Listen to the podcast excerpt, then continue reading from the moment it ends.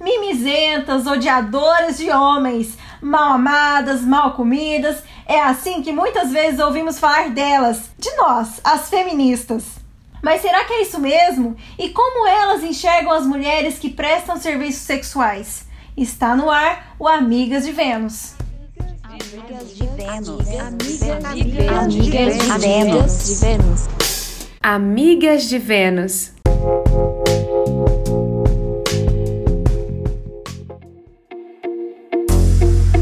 Olá, ouvinte! Seja bem-vinda ou bem-vindo ao Amigas de Vênus, uma série de podcasts sobre esse tema polêmico, mas tão importante que é a prostituição no Brasil. Eu sou a Tuila Tashikawa, mas pode me chamar de Tu. E eu sou a Giovana Cavalcante, mas pode me chamar de Gi. O Amigas de Vênus é fruto de um projeto experimental desenvolvido por nós no curso de jornalismo da Universidade Federal de Uberlândia, a UFO. A gente vai trazer em três episódios bastante informação para você ficar por dentro do assunto. Antes de qualquer coisa, vale destacar que todas as entrevistas do programa foram feitas de forma remota, respeitando todos os cuidados necessários durante a pandemia do novo coronavírus. Exatamente, Tuila. Tudo feito com muita segurança, cada uma em sua casa. E outro aviso importante: sabemos que falar de prostituição ainda é delicado e envolve uma série de preconceitos, mas aqui é um espaço aberto para uma conversa responsável e com respeito sobre o tema. E nesse episódio, a gente traz uma discussão sobre prostituição e feminismo. Vamos conversar sobre como essas pautas se cruzam, ouvir a opinião de alguém que está à frente de uma associação de prostitutas e também debater sobre as principais problemáticas que envolvem o tema.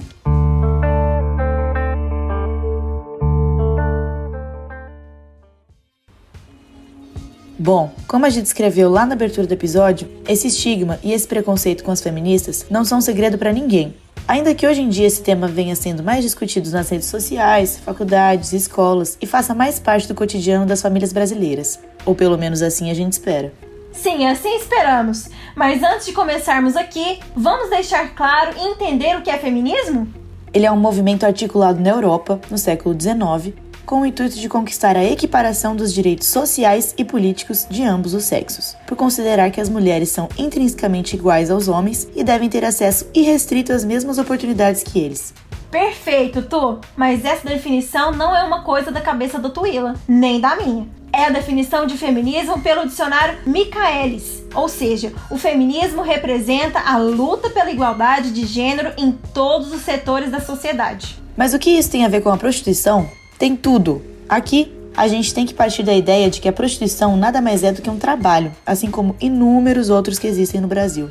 Inclusive, sobre essa temática de trabalho, temos um episódio todinho recheado de informações. Se você ainda não ouviu, vale a pena escutar.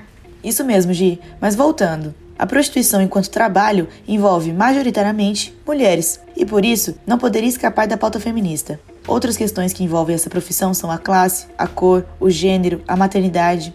Todas elas também são relevantes dentro do movimento, já que guiam e classificam as diferentes vertentes que ele assume. Sim, mas tem uma outra questão ainda. Algumas prostitutas trabalham com isso porque querem e gostam, e outras por necessidade, claro. Essas realidades distintas interferem em como essas mulheres se enxergam e também em como são enxergadas pelas outras. Seja como for, os dois casos têm um ponto em comum. São mulheres que usam seus corpos como fonte de renda. E isso por si só já gera muitas discussões e problematizações. Pois é, existem vertentes do feminismo que buscam livrar a profissão do estigma de subemprego, do caráter de trabalho exploratório e da marginalização das suas profissionais mas também há outros segmentos que não consideram esse serviço como um trabalho comum. Isso porque essas vertentes acreditam que a prostituição está diretamente vinculada a estruturas econômicas e sociais, que por si só já inferiorizam a categoria. Mas que tal a gente ouvir o que pensa uma pesquisadora da área? Ótima ideia! Nós convidamos a Elaine Bortolanza para conversar com a gente. Ela é coordenadora da DASPU, uma marca de roupas de São Paulo que surgiu como coletivo de resistência artístico-cultural. A Ilane também é pesquisadora, produtora cultural e ativista. Ela faz parte da rede brasileira de prostitutas, que é formada por associações que lutam pelos direitos das trabalhadoras sexuais e foi criada em 1986, em um congresso no Rio de Janeiro. Elaine, como você enxerga essa relação entre o feminismo e a prostituição? O feminismo é, é, algo, né, em construção, não é algo naturalizado, assim, algo que está dado e é um movimento único. Eu acho que tem, nós temos os feminismos e eles vão sendo construídos de acordo com um contexto, né, social, político, econômico que a gente está vivendo. E aí eu acho que a gente também está entrando aí, desde o início da pandemia, e também com a crise política no Brasil, numa outra relação também com o movimento feminista não com o movimento feminista, que são muitos movimentos, mas com aquilo que a gente acredita que é o feminismo. Mas que é importante em relação à prostituição, a minha experiência com o movimento de prostitutas é dizer que, embora isso não seja visto como um, um movimento que pauta, que tem um, uma prática de colocar nessa agenda política questões que são muito caras ao movimento feminista, desde o seu início, questão dos direitos sexuais e reprodutivos, da questão do aborto, do desejo das mulheres em relação à vida sexual, à vida conjugal, ao trabalho que exercem, a como essas coisas se relacionam, ao trabalho não pago, né, das mulheres, a exploração do trabalho, a precarização do trabalho. Então acho que nesse sentido é o movimento de prostitutas, a rede brasileira, que é onde, né, o lugar que eu faço parte, vem há muitos anos praticando o feminismo. Sim, realmente, Elaine. O ponto de vista dessas trabalhadoras é essencial e talvez seja o mais importante para essa discussão. Mas a gente também sabe que o estigma que as prostitutas enfrentam vai muito além de exercer o ofício por escolha própria ou não, e de se inserirem ou não na agenda feminista, certo? Ao trazer esse debate sobre o feminismo e o movimento de prostitutas, o trabalho sexual, eu acho que um dos pontos muito importantes de ser compartilhado aqui é que um dos pilares dessa luta tem a ver com a palavra, com a palavra prostituta, com a palavra puta e o modo como esse movimento social e político se relaciona com essa palavra. Então, Gabriela fala em vários vídeos, mas tem um vídeo em especial que ela fala que é necessário a gente pegar as palavras pelo chifre, quando a gente vive um, um, estigma tão forte como esse, que atravessa o corpo das mulheres prostitutas, o corpo, o desejo, as lutas, mas atravessa o corpo de todas nós mulheres. É, pensando que o feminismo, né, ele é muitas coisas, pode ser muitas coisas, e que ele é um movimento social e político que vai sendo construído aí com diversas práticas e práticas que não são só políticas, né? São práticas de afeto também, de, de formas de conceber a vida, de conceber a relação com a família, com a sociedade, com o trabalho. A palavra puta é estigmatizada mesmo. Inclusive, é xingamento para inferiorizar todas as mulheres, né? Gabriela Leite, que foi fundadora do coletivo Da Vida e uma referência do movimento de prostitutas, falou sobre o tema em uma entrevista que deu ao programa Provocações, da TV Cultura. Escuta só. Bom, é acima de tudo ser puta e encarar de frente a hipocrisia que nós vivemos nesse mundo sobre sexo. Porque parece que sexo é algo que não existe para as pessoas, né? Todo mundo faz, mas você sempre tem que esconder a existência da sexualidade, do sexo tal. Então, é, ser, ser puta é isso. É você estar ali com homens que vão nos procurar, e homens frágeis, homens que precisam das, uh, ver realizadas as suas fantasias sexuais e essa coisa toda. E acima de tudo é viver muito na carne o preconceito que existe contra nós. Você diz adora o termo puta. Quantas putas também adoram? Ah, muito poucas. As meninas elas têm dentro de si também o alto preconceito, né? Então elas acham que puta é um nome feio. É claro, porque a sociedade colocou como um nome feio, né? Ah, Para você imaginar, outro dia eu, eu lancei um livro há pouco tempo que se chama Filha, Mãe, Avó e Puta. Eu entrei numa livraria lá no aeroporto Galeão e perguntei, tem aí Filha, Mãe, Avó e Puta? A moça falou: Ah, tenho. Foi lá no fundo da livraria, mas lá no fundão, numa prateleira, meu livro estava escondido atrás de outro e só aparecia filha, mãe avó. eu falei, ah, por que está escondido? Disse, porque meu gerente não gosta desse nome. E ela, ela mesmo não pronunciava, né? Bom, a gente não ia trazer nenhuma voz de fora aqui no Amigas de Vênus, mas a Gabriela é uma figura tão ilustre que decidimos abrir uma exceção para mostrar a força do seu discurso. E depois de ouvir isso, a gente pode perceber que a palavra puta carrega consigo muita história e que nem toda a classe das próprias prostitutas se sente à vontade para se identificar com o tema. Sim, tu. E é muito complicada essa situação. Essas profissionais ou putas, como diria a Gabriela, sofrem com o julgamento da sociedade, de algumas vertentes do feminismo e por vezes até delas mesmas. Elaine, na sua opinião, qual é a vertente que de fato ainda não reconhece, digamos assim, o trabalho sexual como uma profissão comum? Um feminismo hegemônico, branco, cis, heteronormativo que é um feminismo intelectual e que não tem a ver com essas práticas de construção de um movimento social e político comunitário, elas enxergam a prostituição como uma exploração do corpo da mulher, né? Como uma exploração do desejo do corpo, como uma mercantilização, como se todos nós não, de alguma forma, não trabalhássemos com o corpo, todas as mulheres, e deixam de olhar para as questões que têm a ver com essa reflexão, né? Que aliás é uma pauta muito importante do feminismo, que é como olhar para o trabalho não remunerado das mulheres, para o que as mulheres vêm historicamente construindo e como isso está relacionado à violência, né? A violência contra as mulheres e não só ao trabalho sexual, como está relacionado a uma tentativa de submissão das mulheres a um modo produtivo aí do capitalismo desse regime que a gente vive, em que elas elas não elas não têm o direito de construírem suas práticas políticas afetivas dentro desse regime e elas têm que se submeter a, essa, a esse regime violento que, que o trabalho é um dos, dos espaços de muita violência né, contra as mulheres. E existem diversos outros trabalhos exercidos por mulheres que lidam, ou depende, por assim dizer, do corpo. Como você acredita que isso entra na pauta do feminismo? Uma discussão que eu acho muito importante é pensar se em nenhum momento essas feministas se referem também ao, aos trabalhos, todos os trabalhos precários das mulheres em geral, né? Assim, as mulheres as empregadas domésticas, na verdade, é o trabalho doméstico, o trabalho, enfim, de depiladoras, de mulheres que exercem trabalhos precários, mal remunerados e, e que também vivem uma situação de exploração de trabalho, né? E aí eu acho que isso cai exatamente na questão do estigma, que é o como isso tem a ver com a questão da sexualidade e da relação de autonomia com o corpo. Pois é, a gente concorda com a Elaine. Temos que ouvir a voz de todos os profissionais que estão à frente de seus empregos, analisar quais são as reivindicações de cada setor e procurar compreender as especificidades de cada um, né? Mas Elaine, se você tivesse que defender o feminismo para as prostitutas e vice-versa, como faria? Que cabe ao vice-versa.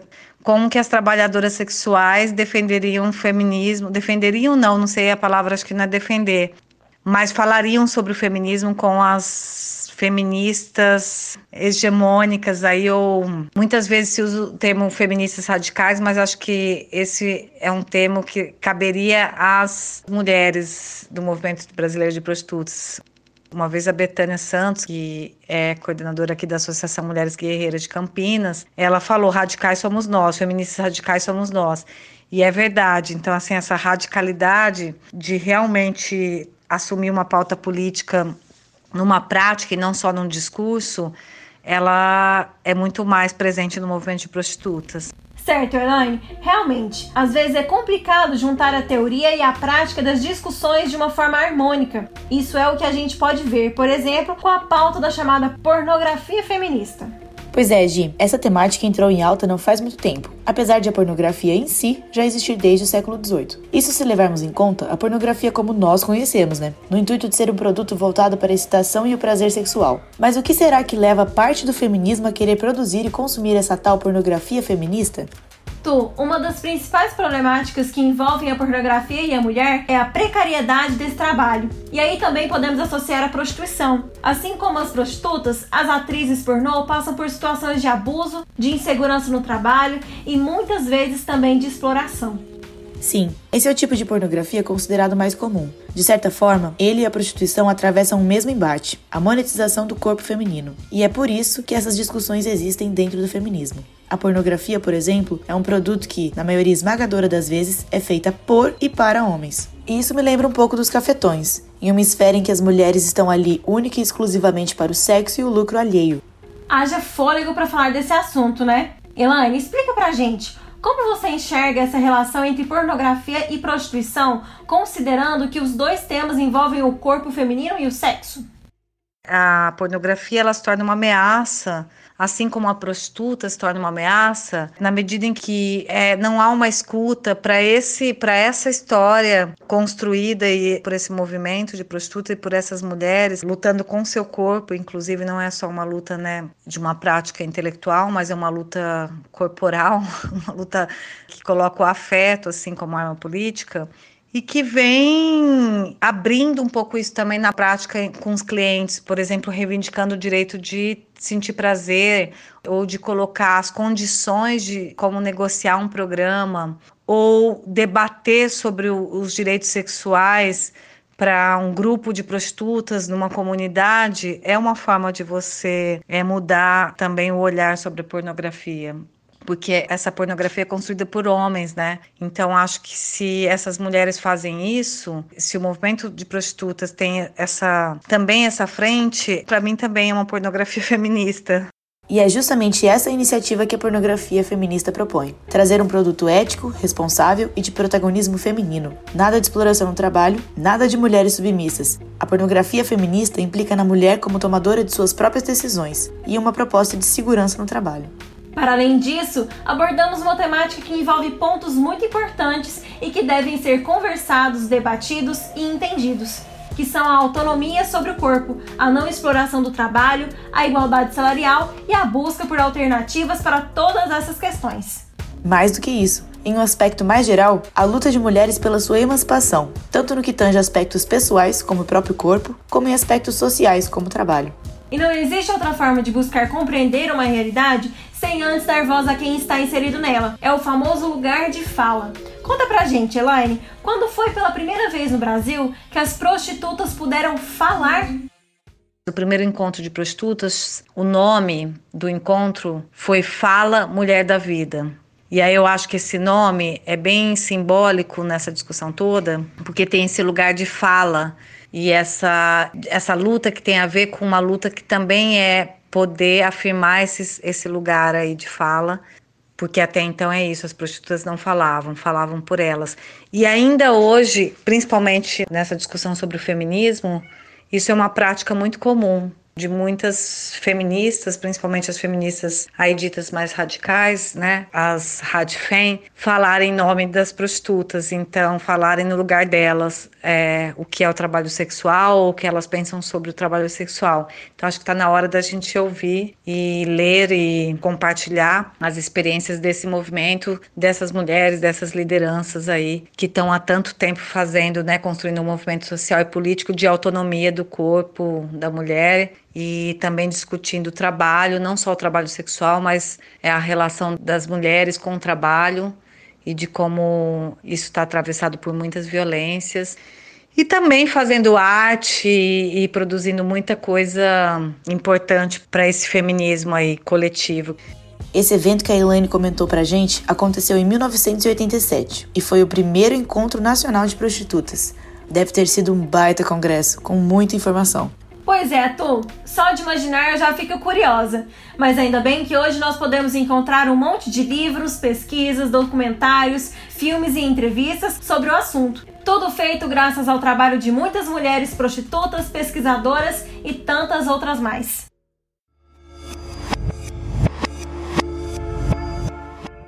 Bom, encerramos aqui mais um episódio do Amigas de Vênus. Queremos agradecer a participação da pesquisadora, ativista e produtora artístico-cultural Elaine Bortolanza. Elaine, obrigada por ajudar a gente a entender melhor a relação entre feminismo e prostituição. Agradecemos também a você, ouvinte, pela companhia. Continue com Amigas para se informar e ficar mais por dentro das facetas da prostituição. Queremos também convidar você a conferir o livro-reportagem Filhas de Vênus Histórias de quem faz do sexo seu ganha-pão, que eu, a Gi e a nossa equipe produzimos, para reunir relatos incríveis de mulheres que trabalham há anos na prostituição. Ele vai estar disponível nas principais plataformas digitais a partir de junho. Não perca!